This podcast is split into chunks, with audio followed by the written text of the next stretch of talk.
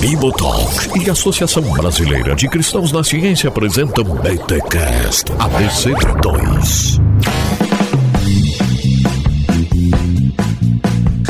Bem, muito bem, muito bem. Começa mais um BT Cash ABC2, o de número 42. E sim, meus amigos e minhas amigas, a ABC2 renovou com o Bibotalk para mais um ano. É! Batam palmas! Uhul! É isso aí, gente. Mas pera, pera, até a minha entrada, depois a gente comemora a renovação da ABC2 com o Bibotalk, depois a gente comemora. Mas eu sou o Rodrigo Bibo e culto virtual não existe. Ou existe? Não sei. Será que existe fé virtual? Hum. Meu nome é Fernando Pasquini e no metaverso ninguém tem como saber se eu sou uma pessoa ou uma batata batata. É, mas cara, que batata, mano, e batatas falam agora, velho? Tô, fiquei curioso agora, eu quero entender essa entrada aí, meu. Eu sou o Luiz Adriano, sou professor da UTFPR, pesquisador na área de filosofia, da tecnologia, sou um admirador da criação, admirador da realidade. Olha aí, esse é um cara que não tem medo da Skynet, hein? Eis o cara que vai olhar pra Skynet e vai falar, at last. Tu é doido, rapaz. Meus amigos, estamos aqui com esse time de pesquisadores da ABC2, esse podcast que relaciona fé e ciência aqui em bibotalk.com. E sim,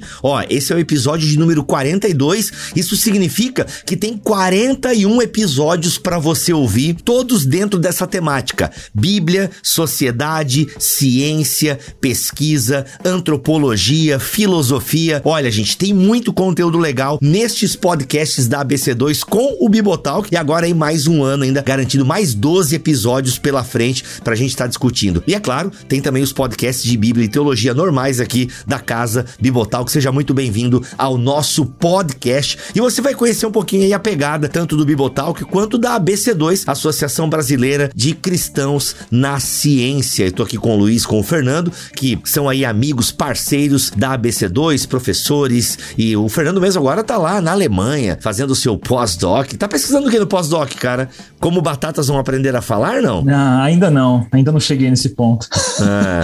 Mas aqui eu tô, tô trabalhando com é, ciência, tecnologia e sociedade, né? É uma área de, de pesquisa aí, um pouco relacionado também à filosofia da tecnologia, as mudanças na ciência com a tecnologia. Tem sido interessante. Muito bom, muito bom. É isso, gente. E o Luiz já falou aí, trabalha, trabalha com esse tema também. Vai ser um papo muito legal. Vamos falar, como você já viu no título do episódio, metaverso, igreja, cultos online, live edificante, né? Como diz meu amigo, não existe o culto online, é no máximo uma live edificante. Será mesmo? Vamos pensar um pouco essa questão da tecnologia também do metaverso, porque hoje em dia já não estão falando mais nada, né? Parece que passou o assunto agora, né? Mas e aí, o que é esse metaverso? É isso tudo mesmo? Estamos preparados? Ou quando a gente fala de metaverso, é uma parada para aqui a 10, 15 anos? Será que a tecnologia vai avançar no ponto que o pessoal quer? Enfim, a gente vai entender um pouquinho as partes técnicas aí do metaverso e depois a gente vem um pouquinho para filosofia desse negócio. Mas antes, os recados da ABC2.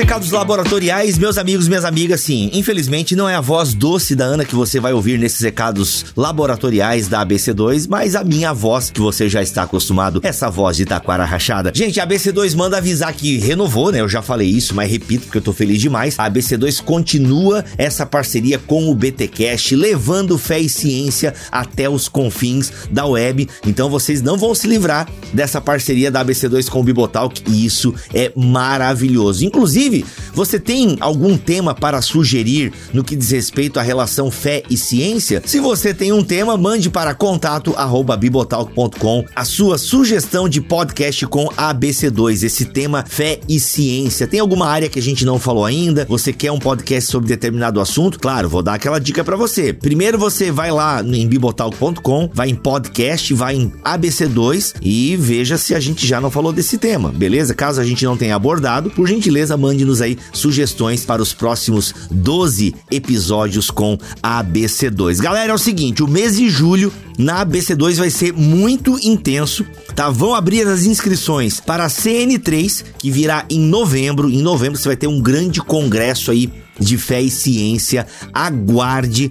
Gente, ó, eu já participei do segundo e foi demais. Então vem aí o CN3 em julho, vai ter muita inscrição aberta. E por quê? Porque novos cursos também vão figurar aí no hall de cursos oferecidos pela ABC2, tá bom? Ó, mas a notícia para agora, para você já se antenar, é o seguinte: seguinte: a Academia ABC2 traz para você a segunda edição da Semana de Estudo. Uma semana de imersão com mais um tema relevante, digno de estudo e atenção, que é qual? Que é qual? Filosofia e fé cristã. A partir do dia 27 de junho, fique atento, dia 27 de junho vai ter uma imersão em filosofia e fé cristã. Esse tema, ele é inspirado pela nova coleção lançada pela Ultimato e a ABC2. Então, fica ligado, gente, não é uma semana para acadêmicos, ok? É uma semana introdutória pensando esse tema de filosofia e fé cristã, ok? Então, assim, vai ser uma semana inteira para aqueles que amam a Deus e o conhecimento, a sabedoria e querem descobrir como a filosofia pode ajudar na identidade e propósito de sua vocação. Teremos textos para discussão, lives, sorteios, aulas especiais e vídeos que serão postados diariamente, organizados para você estudar, compreender e compartilhar. Mas seguinte, tem que se inscrever, galera. Inscreva-se para não perder nada. Para se inscrever, acesse o site ou a bio no Insta da ABC2. Os links estão aqui na descrição deste podcast. Então, prepare-se que a partir do dia 27 de junho tem essa imersão aí em filosofia e fé cristã, tá bom? Prepare-se, gente. Vai ser um tempo muito legal e assim você já acompanha e conhece um pouquinho da Academia ABC2. Mergulhe nesse incrível universo da filosofia e da fé cristã. Agora simbora para esse episódio que tá bom demais.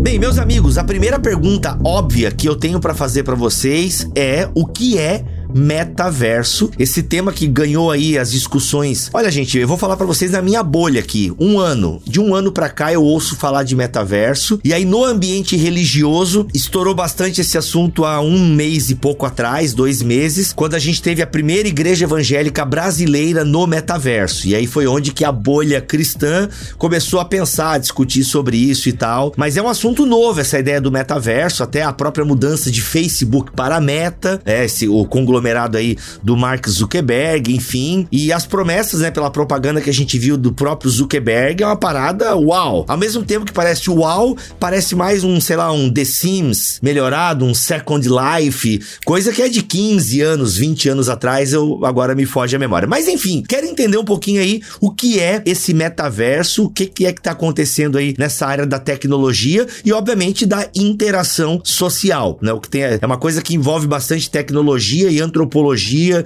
e sociologia e filosofia, né? Então, porque é uma parada que está sendo feita e pensada na, para questões humanas. E aí? Posso começar daí, o Fernando pode complementar aí, mas a ideia é realmente de uma internet, um universo onde todas as redes vão existir, né? Esse metaverso. Então, através da realidade virtual, as pessoas vão poder interagir nesse universo. Claro que ele já a ideia já existe há algum tempo. Inclusive a própria palavra metaverso vem lá, aparece pela primeira vez num, numa ficção científica, um livro chamado Snow Crash, que é um autor chamado Neil Stephenson, onde na verdade é, é até um universo bem, não tem em português ainda esse livro, mas é um universo bem violento e tal, bem ficção científica, né, cheia de uh, uma devastação, um país distópico, devastado, cyberpunk, cyberpunk, exatamente, né? E é interessante que uh, eles não quiseram, né, Zuckerberg e tal, toda a companhia não quis muito associar, né, a esse, a esse universo, porque ele é um universo meio sujo. Mesmo, né? hum, Então, mas uhum. essa ideia de metaverso já vem. Mesmo a ideia filosófica já vem até mais antiga que isso. Uhum. Olha só que legal. É até interessante, né, Luiz? Porque é, o pessoal diz que a ficção científica antecipa algumas realidades que a gente vai ter, né?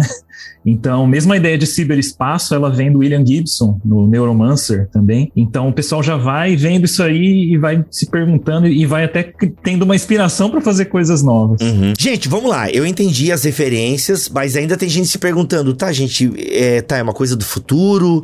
O que que, mas o que que é metaverso? Um metaverso é um universo paralelo, tipo o multiverso da loucura do Doutor Estranho, é, ou do Spider-Man no Aranha Verso, né? O que que é esse metaverso, assim, em termos um pouco mais agora palpáveis, assim, tipo, o que que é isso, assim? E até agora já trazendo para aquilo que estão se pretendendo agora com a tecnologia. Aliás, a gente fala do Zuckerberg, mas a Microsoft também está envolvida envolvida com essa questão de metaverso e tal, até onde me, me informei, né? Então, o que, que é esse pessoal? O que, que é esse metaverso? Um universo paralelo ao nosso? O que, que é essa parada aí? É, essa ideia de que essa internet, você coloca né, um óculos de realidade virtual e você vai dentro ter reuniões, é, conviver com pessoas, com avatares, né? As pessoas entram então como avatares ali e você pode é, participar de várias redes diferentes que vão, vão existir ali. Né? Então a ideia é que você pode conviver ali dentro, né, através dessa realidade virtual, desse óculos, você vai conviver ali dentro com outras pessoas, conversar, né? Então, as promessas são que ainda a gente está, na verdade, anos de acontecer, né? Isso vai ter se desenvolver muito mais ainda a tecnologia, mas a ideia de uma internet corporificada, você ter uma presença, uhum. né, uma maior conexão, realidade aumentada, né? Essas são as promessas. Uhum. A ideia de imersão, né? Pois é, porque a princípio parece muito com uma, um, uma reunião do Zoom. O que a gente tem de metaverso hoje é basicamente as pessoas que colocam óculos de realidade virtual, aqueles óculos grandões, assim, que preenche a cara e tal,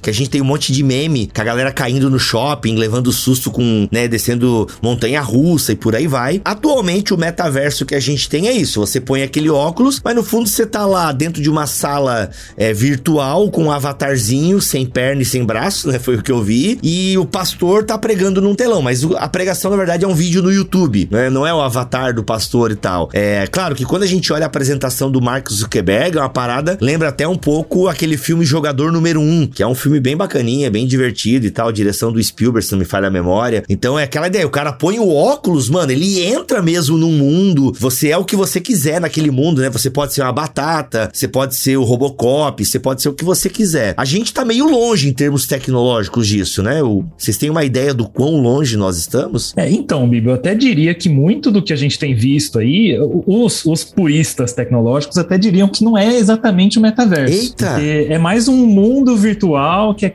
que é, existe muito, muita jogada de marketing aí, né? Muito, muito circo sendo feito ainda. Então, ah, montou um ambiente 3D e se encontrou lá e ok. Mas eu acho que o que existe de novo, você até comentou do Second Life, né? Ah, e, isso sempre existiu desde que começou a internet, esses ambientes virtuais em que você cria um avatar e interage. O, o que eu acho que impulsionou e que foi, na verdade, toda a aposta do Facebook, das empresas hoje, é o que a gente chama da tecnologia NFT e o blockchain agora. Né? É, então isso foi algo novo que agora permite você monetizar melhor as coisas que ah, estão ali no metaverso. Então você compra um terreno. Esse NFT aí que você falou é aquelas figurinhas são, que eu não entendo direito. Eu só sei que não sei quem gastou milhões com um macaquinho. Mano, que doideira. É isso aí Sim, não? É.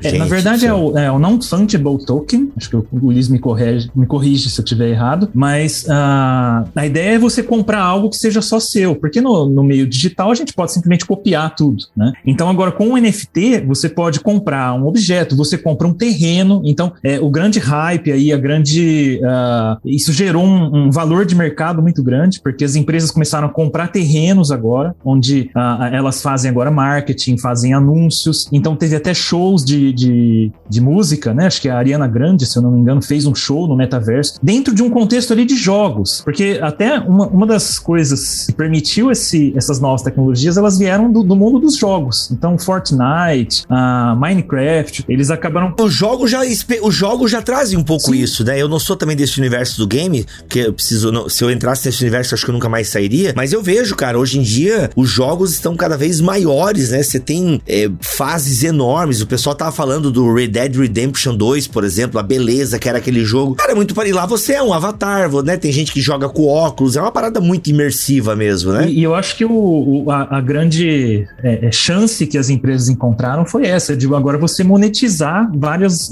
elementos desse mundo uhum. virtual, que não existia antes no Second Life, em outros lugares. Exato. Ô Luiz, na pauta que você montou aqui pro nosso podcast, você fala em origens filosóficas e tecnológicas do metaverso. Tem a ver com o que a gente está falando aqui? Ou como é que a gente amplia um pouco mais essa discussão? Não, exatamente. Desde o começo, da, da internet, da computação, se tinha uma ideia de por trás, né? Tinha uma ideia que a gente fala até um movimento que é chamado movimento transhumanista, que é para superar as limitações humanas. E desde o início, que a gente consegue rastrear ali na década de 1920, né, que tem reflexos inclusive na ficção científica, você começa já a pensar que qual que é o, o, a evolução dos seres humanos? É chegar no momento onde a gente não precisa mais dos nossos corpos, nós podemos viver somente ah, com as nossas mentes. Então a gente vai caminhando para lá. Cara, isso é, isso é uma loucura, né? Porque aí, desculpa te cortar, Aliás, pessoal, para você, eu não cortei o Luiz, tá? Que na gravação ele tava, ele deu um espaço aqui e nesse espaço que ele respirou eu entrei. Porque eu lembrei, cara, do filme Robocop do Padilha. E o Robocop do Padilha é um pouco assustador, não sei se vocês assistiram, mas é, levantou muito essa pergunta: o, o, quanto me torna humano, né? Por exemplo, tu tá falando agora em só em consciência. Aí eu lembro também de Capitão América 2, né? O Zola fica num, num computador. O que que nos torna humano, né, cara? E do Robocop do Padilha, mano, o que que sobra? A espinha dorsal do do cara, os pulmões, os órgãos é, vitais ali, e é basicamente só o tronco, né, cara? É o tronco aqui com os órgãos vitais e um pouco do cérebro do olho do cara, e acho que o, e o rosto dele, né? Eu não lembro tudo. O resto é tudo máquina. Não só, e, e tem vários, vários filmes, tem animes, mangás. O Ghost in the Shell brinca com, com essa, essa ideia, né? Por que, que é o Ghost in the Shell? É um fantasma na máquina. Olha só. Né? Então, a, a, o corpo, é, essa é a visão dos transhumanistas, né? O corpo é algo que eu posso descartar. Então, uma casca, isso que é shell, né? É uma casca e o que importa é, é o cérebro, é a mente. Então, Ghost in the Shell, você vai ter várias séries vários jogos que vão, vão usar essa ideia, porque é uma ideia que já está presente lá nos transhumanistas, eles vão falar. Então, o objetivo deles, daí depois da cibernética, inclusive, é isso. É eu superar, eu chegar nesse momento onde eu vou só, né, tá ali com a minha mente, tô, tô ali com é, no visual, no caso, né, da, do, do metaverso, né, tô com óculos. Uhum. Então esse é o objetivo, eu não preciso me mexer, não preciso fazer nada. Até tem um, um outro, um outro anima, anime, mangá, que é o Sword Art Online, que é a ideia do metaverso. Você, você vai, você participa de um jogo, você coloca um óculos e você tá dentro do jogo. Tá? Esse, esse, o anime já é anterior, né? Aí, é, década de 90, finalzinho da década de 90. E ele é até mais, você mencionou uhum. o jogador número um, né? Ele é até mais avançado, digamos assim, a ideia tecnológica do que o jogador número um, porque o jogador número um, você coloca o óculos e você tem que se mexer ainda, né? Você tem que se mexer, correr. Exato. Você compra a esteira, você tem a roupa lá, coisa Exatamente. Uhum. Nesse Sword Art Online, não. Você coloca o óculos e você fica deitado, sentado e é somente. Ou seja, tudo os neurotransmissores. Exatamente. Ou seja, essa galera da ciência aí, porque assim, a gente ouve essas coisas e parece meio, mano, nada a ver. Mas tu vê, o Bill Gates agora tá falando do fim do celular. Tipo assim, para nós aqui, brasileiros pelo menos, é meio que absurdo você pensar o fim do celular celular, né? Tem gente que tá comprando celular agora, que, né? A gente troca de celular todo ano, aquela coisa toda. E o Bill Gates tá falando em fim do celular. Isso é um pouco assustador, né, cara? E a galera do transhumanismo, então, já tá discutindo. E quando. E não é uma discussão só filosófica. Existem já indícios tecnológicos que apontam para isso, cara? Existem é, desde o início, né, ali como eu disse, 1920 em diante, né, vários autores discutindo, eles já pensavam, né, já falavam-se nos passos que tinham que ser dados, né, algumas coisas que aparecem até no uhum. Matrix, inclusive, que Matrix usou bastante dessa discussão filosófica e prática também, né, da biotecnologia. Então, quer dizer, né, eu vou, vou substituindo os meus órgãos paulatinamente para viver eternamente. Só que assim, eu sei que eu tenho limites, né, os transhumanistas. Sabemos que seres humanos vão, vão alcançar uma hora um limite que a gente não vai conseguir viver sempre. Então, qual que é? A imortalidade virtual. Caraca. Né? Eu ficar uhum. no mundo virtual que eu vou viver para sempre. Tem aquele, ah, Black Mirror com certeza, né? É San Junipero. Tem aquele que ela compra, né? Um, um, um avatar do marido que morre e, e, a consciência dele é construída a partir de todo o histórico online, né? Mano, é meio assustador isso, enfim. É, existe também aí uma visão computacionalista da mente, né? Tem uma posição que é colocada de você é, conseguir tirar um, como se fosse tirar uma foto mesmo e gravar a mente como uma série de ah, conexões e como se fosse um algoritmo mesmo e colocar ela para reproduzir, né? Então aí você conseguiria ah, colocar sua consciência no ciberespaço. Agora, é, essa é uma teoria bem. Como é que é o nome que você falou, Fernando? Seria uma teoria computacionalista da mente, de que o cérebro é um ah, tá. computador. Tá. Então a gente, é, a princípio, poderia reproduzir ele num, num sistema computacional. Que essa essa visão é, reduz, reduz o ser humano a dados. Né? Então a gente pode baixar nossa mente para um computador e que a gente vai continuar sendo as mesmas pessoas, né, vivendo, tendo os mesmos sentimentos e tal, num, num mundo virtual ou, né, se você quiser baixar para um outro, para outro corpo, né, como é o caso do Robocop. Caraca, é, é uma é, visão seria, bem reducionista. Bem seria um tipo também uh, do, do, que o pessoal chama de solipsismo, né? Do, antigamente isso era discutido na filosofia, de que agora você é o, é o resultado das, das, suas experiências sensoriais e, e, na verdade até mais do que as experiências sociais, é, é, experiências sensoriais, mas o estímulo que isso é feito no cérebro, né? Então assim é, é, é só o que importa a realidade. Até o Jean Baudrillard, que até é citado no Matrix, ele fala muito do hiperreal e que agora não importa mais se a coisa é real, se ela é inventada, o que importa é que ela causa um efeito. Então, é, a gente lida bem com essa questão do hiperreal. Sim. É, eu sei que não é talvez a área de vocês, vocês não são neurocientistas, mas a, pelo que eu tô entendendo, essa galera reduz realmente. Parece que o conceito de alma é esvaziado aí. Então é tudo no passo de questão de química, eletricidade. Porque tem tudo isso em nós, né? Eletricidade, a questão química, são, né? A gente é um composto de reações químicas, não sei o que, a gente produz eletricidade e tal. Mas é, parece, às vezes, assim, essa discussão, ela meio tipo, cara, mas tem o conceito alma, né? Quando eu uso alma aqui, eu tô dizendo essa parte espiritual do ser humano, que parece que para esses materialistas não é, não é considerada. Ainda que a gente precisa também admirar a, o trabalho desses caras, porque também é graças a essas mentes brilhantes que às vezes pensam a gente só como uma máquina, né, como um corpo, é que a gente tem um monte de avanço também na medicina. Por exemplo, eu tenho o Guilherme Nunes aqui, que grava podcast com a gente, o BTcast na área bíblica, ele tem agora um dispositivo no braço dele que monitora a glicose dele. Tipo, eu até chamo ele de, de ciborgue né? Porque ele bicho tá agora com um dispositivo que fica injetando automaticamente glicerina nele. Glicerina não. Glicerina ele usa para tomar banho. É, o que que injeta no, no, diabético? Glicose, né? Então assim, a glicerina é ótimo. E se ele injetar, acho que vai morrer, né? Vai dar ruim. Mas esse, ou seja, e cara, eu acho isso fantástico. E a esposa dele monitora ele no celular, tá ligado? Tipo, se ele morrer no escritório lendo grego, a esposa vai saber, tipo, cara, isso é um avanço, né? Isso é um avanço dessa galera que fica pensando essas maluquices maluquice aí. É, eu acho que a redução ah, que ocorre ali nessa teoria computacionalista é, é, que a mente, a cognição, ela é mais do que simplesmente um processamento de informação. Ela existem as teorias também da, da cognição corporificada. Então, a, a, nossa inteligência, a nossa forma de interagir, ela depende muito do, da nossa morfologia, do nosso corpo. A, ela, a cognição ela é situada. Então, tem toda aquela coisa da cognição 4E, né? 4Es. É, estendida, uh, embodied, corporificada, uh, inativada, né? Uh, enacted, não dá tempo para explicar tudo agora, e embedded, situada.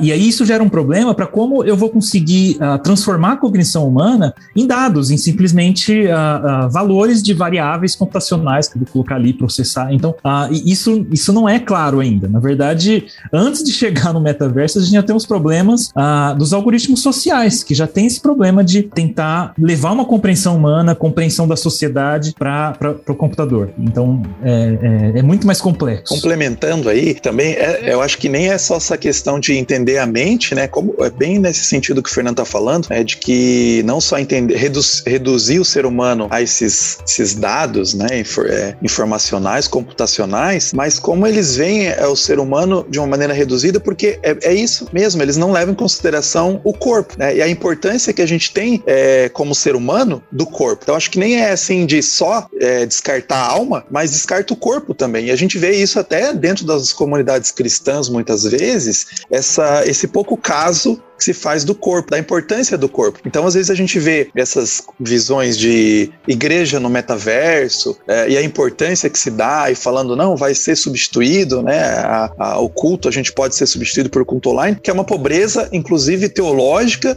filosófica, da importância do corpo mesmo, né? Para o ser humano. Porque, assim, a gente sabe que é, a gente não é somente a nossa mente, não, não somos somente os nossos pensamentos, né? Não dá para colocar ali e, e falar, né? Ah, como é que você está sentindo numa máquina, né? Como é que você está se sentindo agora? Porque é muito mais que isso um ser humano, né? Nós temos a parte do toque, do olfato. A gente sabe muito bem quando a gente está conversando com uma pessoa de uma maneira virtual e quando a gente está conversando a mesmo, o mesmo assunto presencial. É muito diferente. Os caminhos da conversa são diferentes porque a gente tem toda uma linguagem corporal que é essencial e fundamental num relacionamento humano. Um autor que eu gosto bastante da, de, de uma frase, né, que ele colocou, é, é, o Marshall McLuhan. Na verdade, não sei se foi exatamente Marshall McLuhan, mas ele popularizou bastante. A ideia do meio é a mensagem. Então, uh, o pessoal às vezes fala aí, ah, não importa o meio como a gente está pregando o evangelho, não importa o meio como a gente está ah, é, fazendo as práticas de culto, mas o meio também afeta a mensagem. E, e, nisso é muito interessante, um autor aí bastante lido entre os cristãos é o James K. Smith, e ele tem aquele, aquela trilogia dele sobre liturgias culturais, e tem aquele livro também mais curto, Você é Aquilo que Ama, uh, em que ele fala que o corpo tem um papel fundamental também na,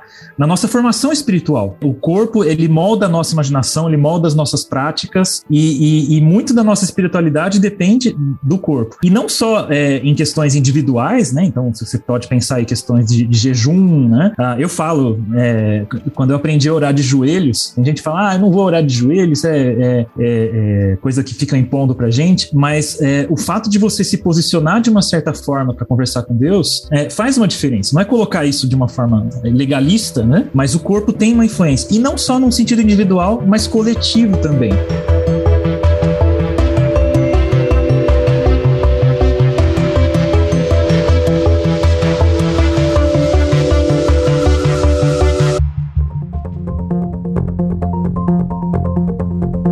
Bem, até na pauta aqui, uh, o, o, Luiz colocou sobre é, algumas dificuldades, né? Como já questionam essa questão do metaverso. Acho que vocês estavam caminhando por essa, por essa linha aí. Acho que essa questão corpórea é fundamental. Achei muito importante o que o Luiz e o Fernando complementou também. Essa falta, essa ausência do corpo, né? Como a gente descarta o corpo. E é uma parada mais gnóstica do que propriamente judaica cristã, né? Esse abandono do corpo. Até porque nós somos o nosso corpo, né? O nosso corpo somos nós. É, até a Bíblia e eu sigo essa linha dessa unidade psicossomática, não é corpo, alma e espírito, né? O corpo é tão importante que a gente vai ressuscitar e o corpo vai ser, a gente não tem uma existência é, fora do corpo. Eu penso que a, a, a teologia cristã é muito clara, independente se você é dicotômico, tricotômico, unidade psicossomática, não há existência sem corpo. É só você ler com calma 1 Coríntios 15 e tudo vai ficar muito claro para você. Então o corpo realmente, ele é muito mais do que uma casca, ele é muito mais que um tabernáculo tabernáculo para algo espiritual ou para um amontoado de sinapses e, e, e, reações químicas e tal. Acho que isso já mata a questão para nós no que diz respeito à igreja e metaverso, né? A, nós somos corpo e somos corpo em vários sentidos, e inclusive nesse presencial, no físico, no toque. Mas a, em termos tecnológicos, existem dificuldades aí também para o metaverso, certo? Sim, é, até complementar, né, Bibo? O o James Smith, até a crítica que ele faz a uma boa parte da, da igreja e do evangelicalismo é essa visão de que nós somos cérebros num palito, né? Caraca. Ah, de que o, a, a, o mais importante da nossa fé está naquilo que a gente pensa. Ou talvez você pode até dizer naquilo que a gente experiencia, mas se você tem essa, essa concepção, então participar de um culto é simplesmente você observar algo como se fosse pela internet mesmo, porque já que é um, só um conteúdo para você aprender, então tanto faz você fazer fisicamente ou virtualmente. Se for só uma experiência uh, estética para você uh, receber, vamos dizer por som ou por visão, então uh, você fazer uma, uma chamada de vídeo, você uh, isso já, já supre para você. Agora, se o culto cristão for mais do que cognição e sensação, então uh, a gente tem algo importante a ser valorizado. E eu acho que a igreja tem um papel fundamental a mostrar que nós somos mais do que cognição e sensação. Uh, e o culto cristão, presencial, físico, ele, ele é um, quase que um testemunho num mundo que mais se preocupa com essa sensação, como se fosse esse solipsismo, né? É, é só o que, o que entra, como se fosse uma, uma troca de informação. É, e essas dificuldades, né? Essas dificuldades técnicas, tecnológicas, para o metaverso ocorrer, são, é, é bem limitado. Quando você vê o vídeo do Zuckerberg, quando ele está lançando o metaverso, você vê que poucas vezes aparece parece é, uma pessoa com óculos de realidade virtual, né? Porque é, extrema, é um negócio ainda que é extremamente desconfortável, né? Não, você fica ali, você, você sabe que você não está realmente num outro universo. Né? Você tá ali, você tá sentindo aquele óculos, né? você tem que se mexer ainda e você tá, você tem um nível de imersão grande, mas ainda é bem, é bem limitante. Eles mesmos falam que os óculos vão diminuir ao longo dos, dos anos, e com certeza, né? Vai, vai, a tecnologia vai melhorando, vai aperfeiçoando, mas você vê que é, é, é muito limitante. a tecnologia para você ter esse relacionamento completo com uma outra pessoa ou com outras pessoas. É, eu sei que assim, eu fiquei esses anos de pandemia dando aula de, é, pelo Zoom, né, pelas, pelos vídeos aí, e os, quando você, você não, não tá olhando você não consegue nem olhar né, no olho da outra pessoa. Né?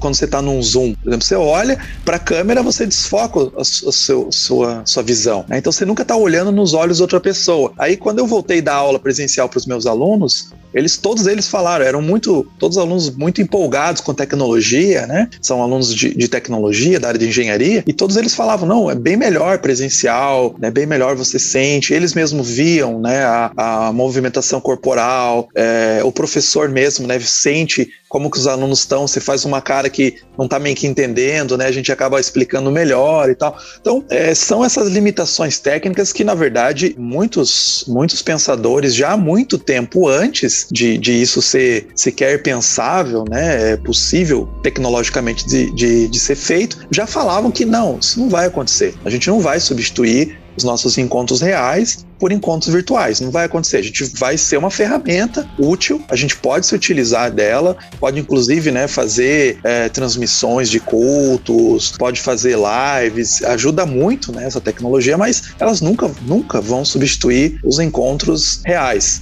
Né? E a gente sabe que está faltando alguma coisa. Quando a gente está assistindo, quando a gente está conversando de maneira online, a gente percebe que está faltando alguma coisa. Né? Tá, tá, tá, não está completo essa, essa, essa conversa. Sim, você perde a alteridade, você perde o diferente, você perde aquilo que é o essencial pro seu amadurecimento. Porque quando você fica na vida online, você cria só uma câmera de eco. Os algoritmos passam a determinar o que você vai consumir, o que até mesmo o que você pensa. Porque ele já planeja uma cultura ao redor de você, a, a, ao redor do seu eu virtual, que tem a ver com os seus gostos. Cara, eu, eu hoje no almoço, eu, eu ah, vamos almoçar mais devagar hoje. Hoje eu vou almoçar almoçar igual funcionário. vou fazer uma hora de almoço, né? Que o patrão não para uma hora pra almoçar, não. O patrão é come e já volta para trabalhar. E como eu sou patrão e funcionário simultaneamente, eu falei, ah, mas hoje eu vou almoçar como funcionário. Então almocei bem devagar e tal. Cara, é impressionante. Hoje eu tive muito aquela sensação do buraco do Reels mesmo, né? Vocês acho que nem sabem o que é Reels, é negócio de rede social aí, de Instagram e tal. E cara, um vídeo vai puxando o outro e é incrível. É as três temáticas assim só, né? Eu consumo três tipos de assunto e só passa coisas desse assunto. Então isso é horrível horrível, porque isso só você só fortalece as suas vaidades, os seus gostos, seus costumes, enfim. E de fato, é, tem a comodidade, mas cara, nunca. Eu acredito que por mais que a gente avance tecnologicamente, a gente continua sendo o velho e bom ser humano relacional, sabe? Tem um livro inclusive que a ABC2 lançou em parceria com a Thomas Nelson Brasil, que é o Expandindo a Vida Cristã. Como a cognição estendida fortalece a vida da igreja. Em Expandindo a Vida Cristã, os autores nos convidam a repensarmos de maneira profunda e bíblica o que é ser cristão e a própria natureza de ser igreja. Partindo de insights recentes descobertos pelas ciências cognitivas, vemos que o ser humano não é um self dentro de um corpo, o que a gente vem discutindo até agora aqui. Nós somos fundamentalmente seres incorporados que pensam e interpretam a vida a partir do corpo, seres estendidos, formados a partir das comunidades que habitamos e profundamente afetados pelo pelos objetos, como livros e celulares que usufruímos, tá? Então, assim, ele vai fazer toda essa questão aí é, de tecnologia, comunhão, comunidade. Cara, tem até um podcast chamado A Natureza da Igreja, que é um BTcast da BC2, que a gente começa a discutir um pouquinho o que esse livro traz, tá bom? Expandindo a vida cristã, como a cognição estendida fortalece a vida da igreja, do Brad Strawn e do Oren Brown. É isso. A questão é exatamente um dos pontos que muitos autores vão colocar, filósofos também, que não são cristãos, como esses autores aí desse livro que você citou, eles vão falar a importância da comunidade, né? A importância, o papel da comunidade. Muitos autores, tem aí um autor que é bem, tá bem na moda agora, né? O Bill Churran, que ele fala assim: nós vivemos uma. As telas estão nos cansando. Nós vivemos uma sociedade onde nós temos cada vez menos trabalhos pesados, fisicamente pesados, mas nós estamos caminhando para, mesmo assim, nós estamos caminhando para sociedades extremamente cansadas. Né? As pessoas estão tendo bastante burnout e outras doenças neurais, né? E aí ele vai mencionar por que está acontecendo isso? Porque nós estamos passando, gastando muito tempo na frente das telas e o cansaço mental E é interessante que o Lewis já falava, C.S. Lewis já falava, que o cansaço mental é tão forte do, quanto o cansaço físico. Né? Por quê? Porque, e aí, esses estudos neurológicos recentes vão mostrando isso, né? cada vez mais, de maneira mais forte. A gente pressente até no senso comum mesmo, a gente chega às vezes super cansado de ficar o dia inteiro na frente da tela, e o que, que a gente faz quando a gente chega em casa? Que a gente ficou na frente da tela o dia inteiro? A gente pega o celular, e aí a gente fica, continua, continua, continua cansado. E aí esses autores, Bill Churran, Albert Borgman, que é um autor que eu, Fernando, gostamos muito, eu falo assim, desconecte-se, saia das telas, vá viver a vida real, vá viver em comunidade, vá cozinhar, né? Porque é exatamente essas bolhas que a gente vai, vai surgindo, vai fazendo, como você também mencionou, a gente vai acostumando a nossa mente a só consumir o que a gente gosta. Então a gente não vive com o diferente, não consegue mais respeitar o diferente, porque nas nossas comunidades reais tem várias pessoas que pensam de forma diferente. Não é todo mundo pensa igual, né? Todo mundo gosta de filosofia da tecnologia, todo mundo gosta né, de, de teologia da nossa linha teológica. Não, tem ali um emaranhado de pessoas que estão pensando coisas diferentes têm suas preocupações diferentes, e quando a gente tem esse contato, a gente acaba crescendo, a gente acaba aprendendo mais, e a gente também tem esse, esse, essa perspectiva caridosa, né? De ouvir o outro, ouvir o diferente, né? E não simplesmente bloquear ele, igual a gente faz nas redes sociais, né? As pessoas pensam, tem um episódio lá do Black Mirror também, né? Que eles fazem lá um, tem um aplicativo que você faz, você borra a pessoa, né? A pessoa tá, tá muito chata ali, você borra a pessoa e você não ouve mais as reclamações dela. Isso na vida real, né? Lá no episódio. Então as pessoas queriam fazer, como a gente faz nas redes sociais, que a gente bloqueia um contato, né? Deixa de seguir alguém, a gente queria fazer isso na, na, na, vida real também, né? A gente vai lá e bloqueia a pessoa. Exato. Não, e ver como isso é, é, é, vai nos conduzindo a ficar cada vez mais fechados, né? E, e, e alheios ao pensamento do outro, impacientes. Então, antes de Black Mirror, tem clique. Não sei se vocês vão lembrar desse filme do Adam Sandler. Falem bem ou mal do Adam Sandler. Eu acho que ele tem filmes incríveis e dou muita risada Exatamente. e gosto. E clique para mim é desses, que eu dei risada e a reflexão é maravilhosa. Porque ele acelerava toda a discussão que ele tinha. Quando ele se dá conta, ele tá separado da mulher, é, longe dos filhos, enfim, tá rico, milionário, mas sem conexão alguma, né? Porque pulou todos os perrengues da vida. E, mano, é, é maravilhoso. Eu, eu sou um cara que bloqueio muita gente na rede social. E já tive vontade de ter esse aplicativo igual no Black Mirror ali, né? Porque realmente tem hora que a gente enche a paciência, mas cara, com certeza eu não seria e não amadureceria como pessoa sem às vezes as discussões que já tive com a minha esposa, né, que já tive com amigos de trabalho, é com com irmãos e irmãs da igreja, né, assim, os atritos que vão nos construindo, vão nos moldando. Em relação à questão do culto online, né, foi a grande discussão que teve na internet quando a gente ficou sabendo da primeira igreja brasileira no metaverso e tal, enfim. Aí tem uma igreja americana já que também acho que já comprou terreno, já tá mais avançado. E aí se falou até na igreja americana em batismo, né? O primeiro batismo no metaverso. Não sei se vocês leram algo a respeito disso. Mas, cara, aí para mim não dá certo. Isso para mim não é igreja, é igreja placebo. Eu costumo dizer que igreja no metaverso é placebo. Parece, mas não é, né? Não, não vai ter o efeito pretendido por Jesus quando colocou é, e construiu esse povo ao redor de si. Porque como é que você vai fazer batismo no metaverso? E, cara, e era lá mesmo, bonequinho sendo imergido e tal. Não faz sentido, né? Não tem. É, é, você pode usar como recurso online para fortalecimento. Por exemplo, a minha igreja, ela trabalha com igreja híbrida. O que que é? Então existe todo um, um departamento na igreja em que faz culto online, pregações online, tem o estudo bíblico, tem o pastor que acompanha a galera. Só que a orientação é o quê? A galera se reunir numa casa, entendeu? Então não é o cara sozinho na sua cadeira gamer ali sendo igreja. Ah, não, eu sou onda dura. Eu, eu não, não, não. Isso não é a recomendação, é uma parada híbrida. Ou seja, são pessoas que moram em cidades pequenas, que só possuem igrejas tradicionais frias ou igrejas neopentecostais, né, loucas, piradas na batatinha. Então, e falta mesmo, e eu, cara, eu vejo isso, eu recebo muito uh, pedido de socorro de gente que não sabe mais o que fazer, porque na sua cidade de 40 mil habitantes só tem esse modelo: igreja católica, igreja evangélica mega tradicional, que parece muito com a católica, ou igrejas neopentecostais. E aí, com a internet, as pessoas descobrem igrejas saudáveis poxa, olha a pregação daquele pastor como é boa e tal. Então a onda dura, ela oferece essa modalidade, que eu particularmente até o momento em que gravo esse podcast, acho uma coisa bacana, porque fornece um apoio, fornece uma mentoria, um pastoreio e obviamente é a ideia é formar grupos, né? Então sempre vai ter ali mais de uma pessoa, ou duas, três, quatro. Quando tem batismo, isso é muito bonito, cara. A gente tá tendo batismo lá na igreja e no telão tá as pessoas do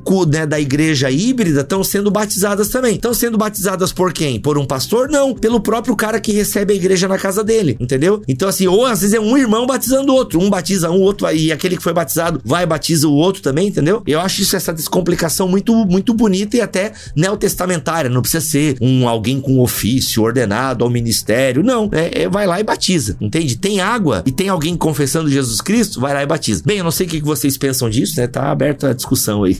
É, assim, Bibu, que eu diria que é, gera essa promessa e, e, que faz as pessoas. A gente tem que pensar, né? Por que, que isso está sendo tão visto como algo legal, como algo. Primeiro que é só novo, né? Então, uma boa parte é olha só o metaverso. E as pessoas às vezes já ficam ah, encantadas por simplesmente ser novo, mas depois você vê que às vezes não é tão. É, eu, eu falo, teve muitas reuniões de. de teve uma, é, Uberlândia, se eu não me engano, teve a reunião do, da, da prefeitura, né? Que eles fizeram no metaverso. E, e a gente vê assim, poxa, mas por que que simplesmente não usa um, um zoom, né? Um olhando pro outro? Por que que precisa colocar aquele, aquele joguinho, assim, o pessoal com aquele avatar e tal? Uh, mas o que eu diria, assim, além do, da parte estetizada, assim, a parte de, ah, olha que legal, uh, existe um desejo de conveniência, né? Então, às vezes, poxa, eu não, eu não preciso ir na igreja para me batizar agora, eu posso fazer isso com um avatar, então ninguém vai ficar olhando para mim. Assim, a, a, gente começa, tem que pensar nas, nas motivações. Uh, e também existe essa, esse ideal de controle, porque o, o ambiente virtual, ele é totalmente controlável, foi o que a gente estava conversando ali. Uh, no Skype, eu posso, no, no Skype, tem,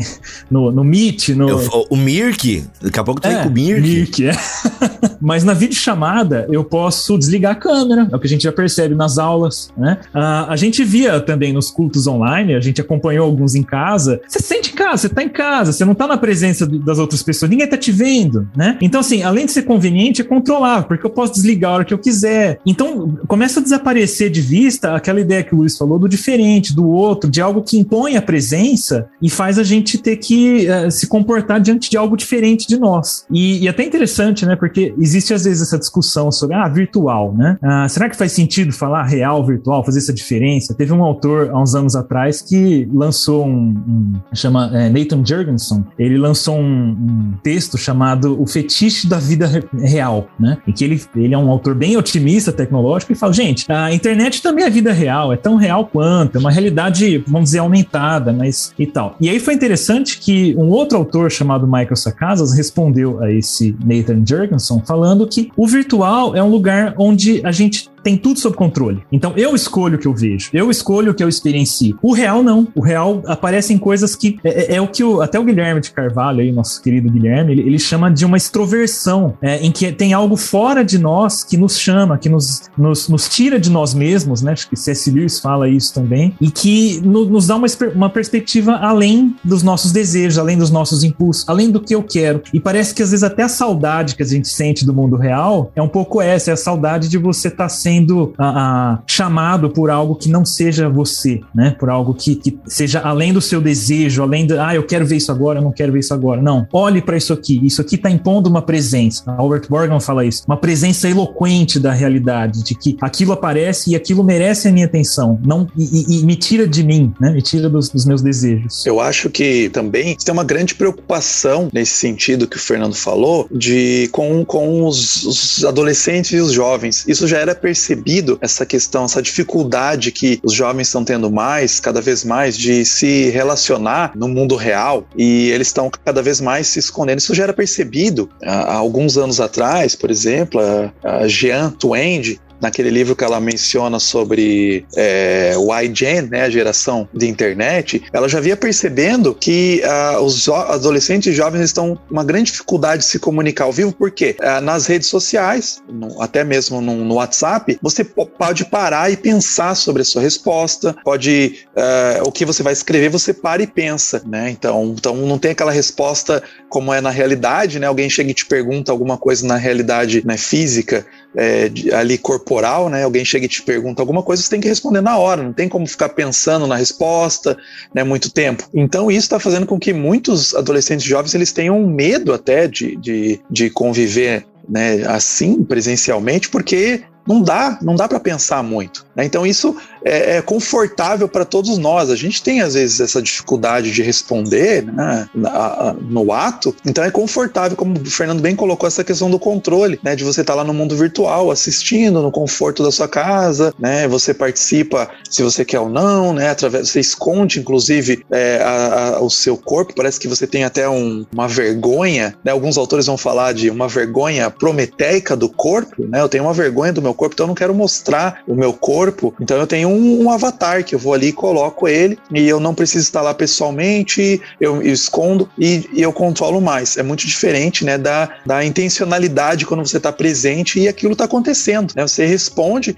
algumas vezes você responde mal, outras vezes bem, mas está respondendo a, aos estímulos que as outras pessoas estão fazendo. Então isso caminha de forma diferente na realidade do que né, dessa forma bem controlada aí que você tem é, de, de, desses cultos, cultos, virtuais no metaverso e tal. É, a presença física, dá pra gente dizer até que ela expõe uma certa vulnerabilidade, né? A vulnerabilidade do corpo, da, da minha forma de se expressar, da minha forma de falar, que às vezes o controle e, e, e um, a virtualidade pode esconder. E eu fico até pensando, né? Como igreja, essa vulnerabilidade ela tem que ser abraçada. Ela não pode ser escondida. Ela tem que ser encontrada como algo que está ansiando por redenção. Então, é, o, o, o, lugar da igreja é onde essa vulnerabilidade vai ser abraçada, onde, sei lá, a minha dificuldade de, de falar, a minha dificuldade de me mostrar, vamos dizer até a feiura, né? Paulo falava que era é, que a aparência dele, alguns falam que era aparência, que era uma outra fraqueza dele que era mostrada, né? Será que Paulo inventava alguma solução assim? Então vou só mandar uma carta eu vou só uh, ficar à distância para ninguém ver a minha fraqueza, a minha vulnerabilidade. Não, é na fraqueza dele que Cristo é glorificado. Então, é, às vezes o, o, mundo virtual ele apresenta esse glamour, essa, esse mundo perfeito, né? Esse mundo controlável. Minecraft, né? Você constrói ali do jeito que você quiser. Em dois segundos você faz uma casa, né? Então não tem aquela, aquela canseira. E o mundo real acaba até perdendo um pouco a graça, acaba ficando mais sem graça, mas é ali que a graça tá, né? É ali que a graça se manifesta. Sim, é ali que a vida acontece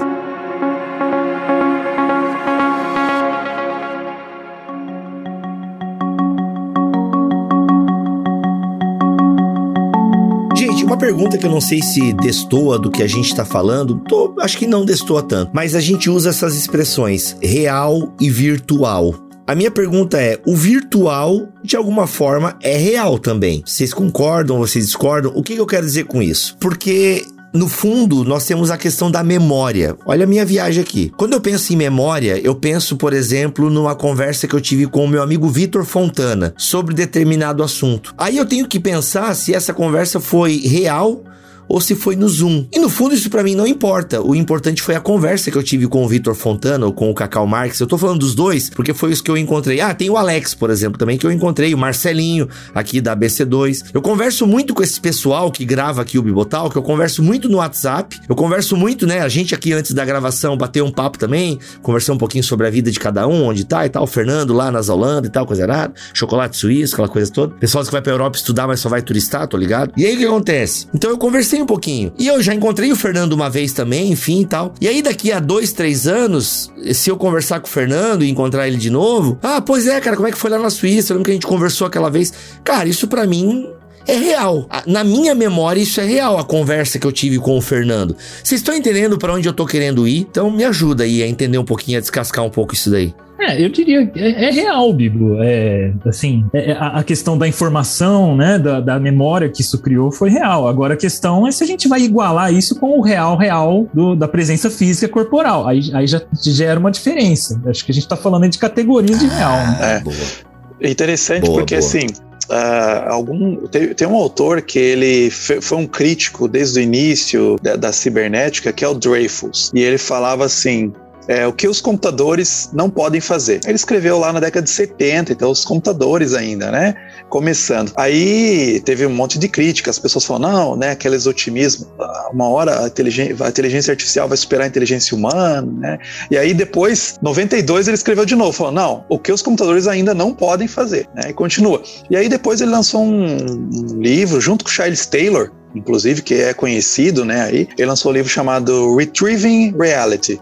Né, recuperando a realidade, onde ele vai falar exatamente isso que a realidade física que os seres humanos dependem ela, ela, ela tem essa corporalidade, ela depende do toque, do olfato, não só da visão. Então, é, normalmente, é, a, a, internet, o metaverso, hoje foi caminhando para focar em alguns, alguns pontos algum, alguns sentidos, no caso a visão e a audição. Né? Então, se você está ouvindo uma mensagem ali no WhatsApp ou recebendo alguma mensagem de outra forma, está na, na audição ou né, a visão no metaverso né, junto. Então, isso é, é limitante, porque quando você encontra, você, é, você percebe, quando você encontra fisicamente, você percebe outras coisas né, na pessoa. A gente foi falando aí da questão até da aprendizagem nos, nas questões, quando falando de aulas e tal. O Fernando mesmo, eu encontrei ela acho que ele duas ou três vezes fisicamente. O resto só conheço ele pela internet, né? E tal, a gente troca. Faz anos já, hein? É, pois é, alguns anos aí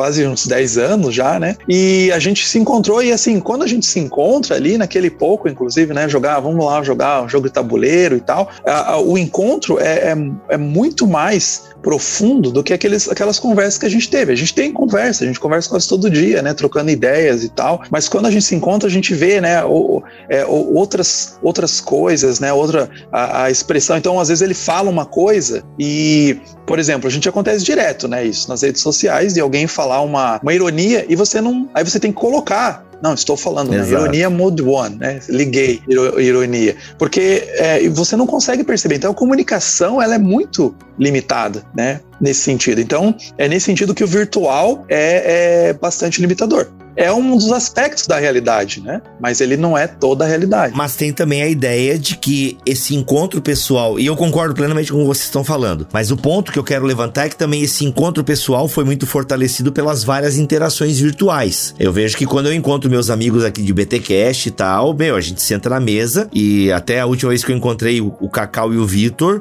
a gente cansado de viagem, a gente ficou até duas horas da manhã conversando, né?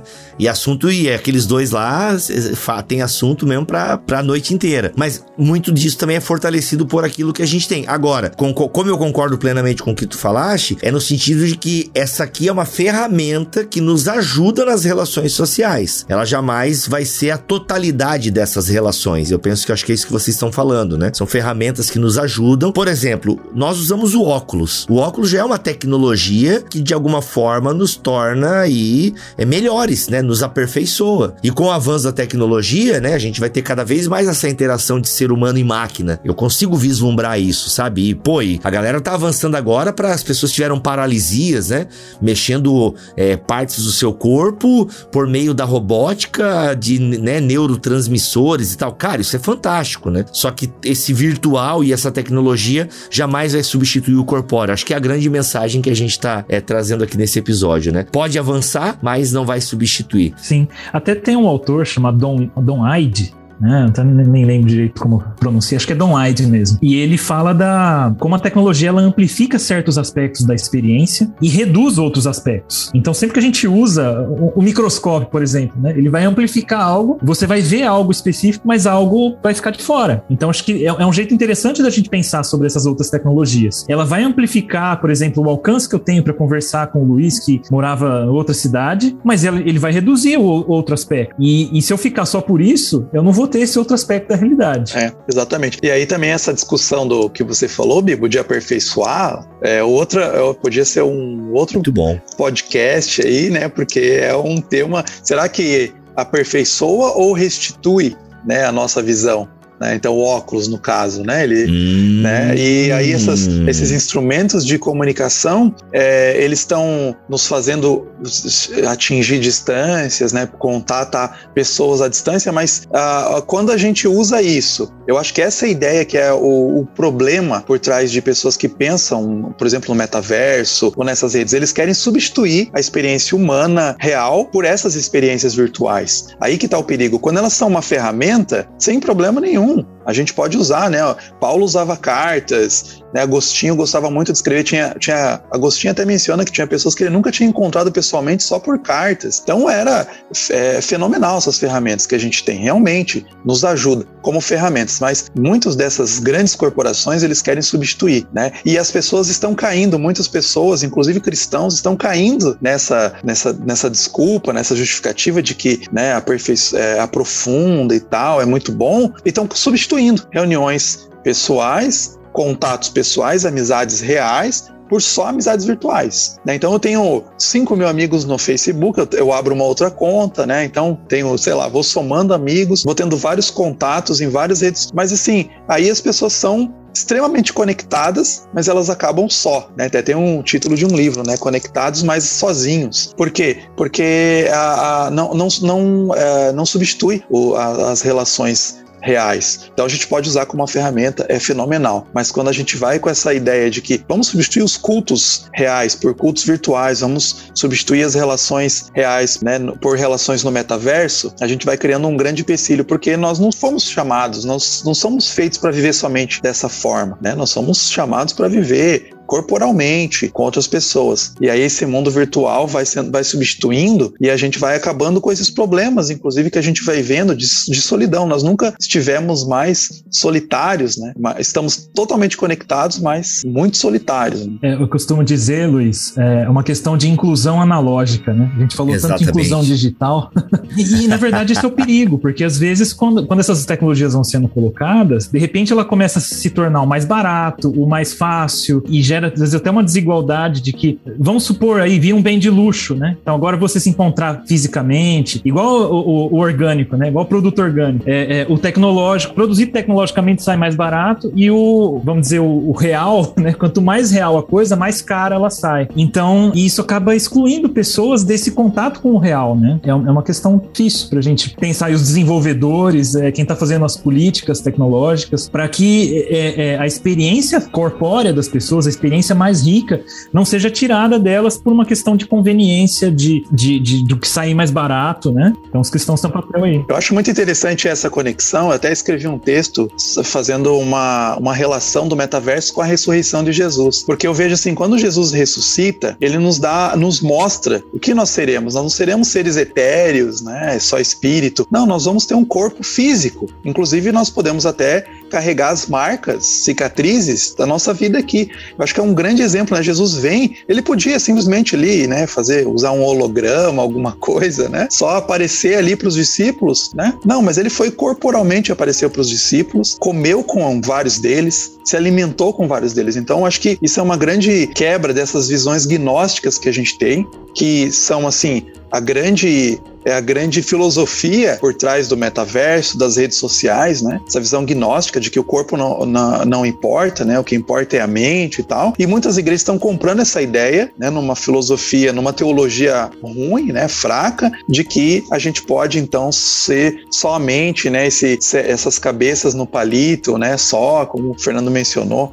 né? Sendo que é, a própria ressurreição de Jesus nos mostra um outro caminho né, de convivência com esse corpo, com essas pessoas, né, de maneira física. Como disse, né, tecnologia é, é muito bom. Nós estamos aqui gravando um podcast, né, inter, com pessoas de outro lado do oceano, né, lá com o Fernando lá do outro lado, lá na Alemanha, mas e, e por quê? Porque a gente tem essa tecnologia, ela é muito boa, nos, nos auxilia. O problema é quando a gente substitui né, a realidade por isso. Sim. O próprio cinema, a própria arte brinca também com isso, né? Como esse avanço tecnológico vai levar à ruína do ser humano, né? Vai ajudar a, a desgraça, aumentar a desgraça, vai ser a nossa glória e a nossa desgraça, né? Tá aí todo o, o cenário cyberpunks e por aí vai. O Olaf já fala isso em Frozen 2 também. Então é pode ser realmente uma benção que se transforma em maldição. Teve agora também recentemente a notícia do Google, né? Eu sei que inteligência artificial daria um outro assunto, mas já prepara prepara a pauta aí, Luiz. É, é, transhumanismo, que eu acho que é um assunto legal, e que eu acho que envolve essa questão do óculos, do celular, né? Das extensões e tal. Já prepara uma pauta aí do transhumanismo. E tem essa questão da inteligência artificial, que já teve até, eu acho, né, Fernando? A gente já fez um sobre inteligência artificial. foi, é, não fui eu, foi. Acho que foi um dos primeiros até da BC2. É, já tem um sobre inteligência artificial. Porque esse assunto voltou de novo à tona por conta do Google, né? Um dos caras Sim. do Google, oh, porque a nossa inteligência artificial ganhou vida e tal. Não sei, eu acho que assistiu o Free Guy, assistiu o filme filme do Free Guy aí do Ryan Reynolds e ficou empolgado. O Google já desmentiu. É óbvio que o Google não iria admitir também uma coisa dessa, enfim. Mas, enfim, talvez dê pra gente gravar uma segunda parte aí. Não sei quanto avançou já essas coisas, mas legal.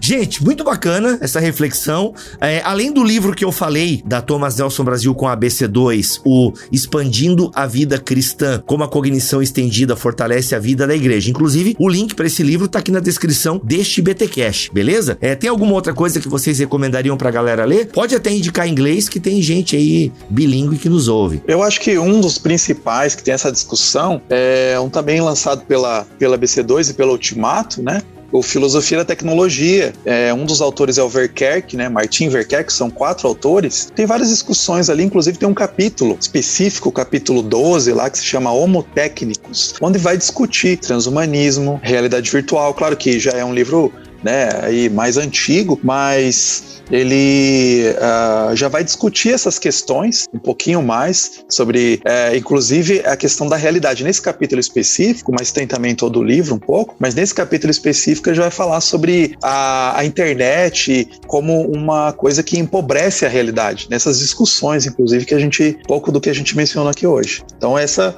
para mim, seria uma uma recomendação. Hein? Legal, muito bom. Vai estar tá aqui também o livro na descrição deste BTcast. Alguma recomendação, Fernando, que tu lembra? Bom, eu vou recomendar coisas em inglês, tá? Uh, tem um livro That's que saiu, right, man.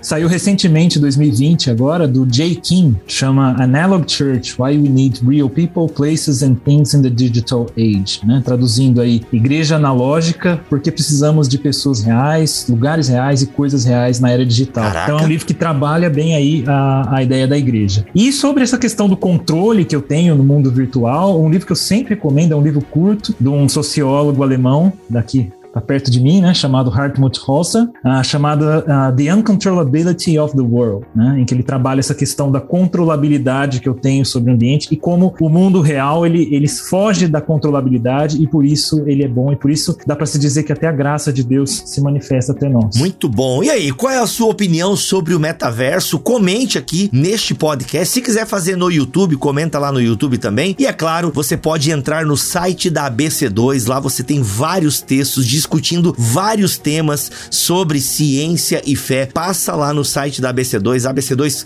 tem cursos também que talvez dê para você entrar aí em alguma turma. Tem também, né, nos cursos da ABC2 essa pegada de fé e tecnologia. Imagino que o Luiz e o Fernando estão envolvidos também nesse curso. Tem grupos de discussão, se você é da área da tecnologia, deve ter algum, ter algum grupo aí, gente, da ABC2, fé e tecnologia? Tem. Olha aí. Tem, tem um grupo de ABC2 específico de tecnologia. Olha aí, gente, ó, então Estamos você tá. Lá. E é de graça para entrar? Como é que é? De graça. De grátis. Ô, oh, gente, olha só, um grupo de um monte de gente inteligente como você discutindo fé e tecnologia. Então, entre em contato aí com a ABC2. As redes sociais da ABC2 também estão aqui na descrição deste BTcast ABC2 de número 42 aqui em bibotalk.com. Tá bom, gente? Então é isso. Esperamos a sua interação. Conheça mais o trabalho da Associação Brasileira de Cristãos da ciência, que ganha mais um fôlego aqui com o Bibotalk, mais um ano juntinhos e vai ser demais. Muito obrigado, Luiz, pela sua presença aqui nesse podcast. Valeu, obrigadão. Valeu, Fernando, tamo junto e bons estudos aí. Obrigado, Bibo.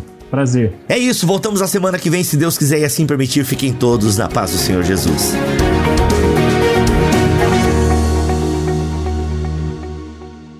Este podcast foi editado por Tuller Bibotalk Produções.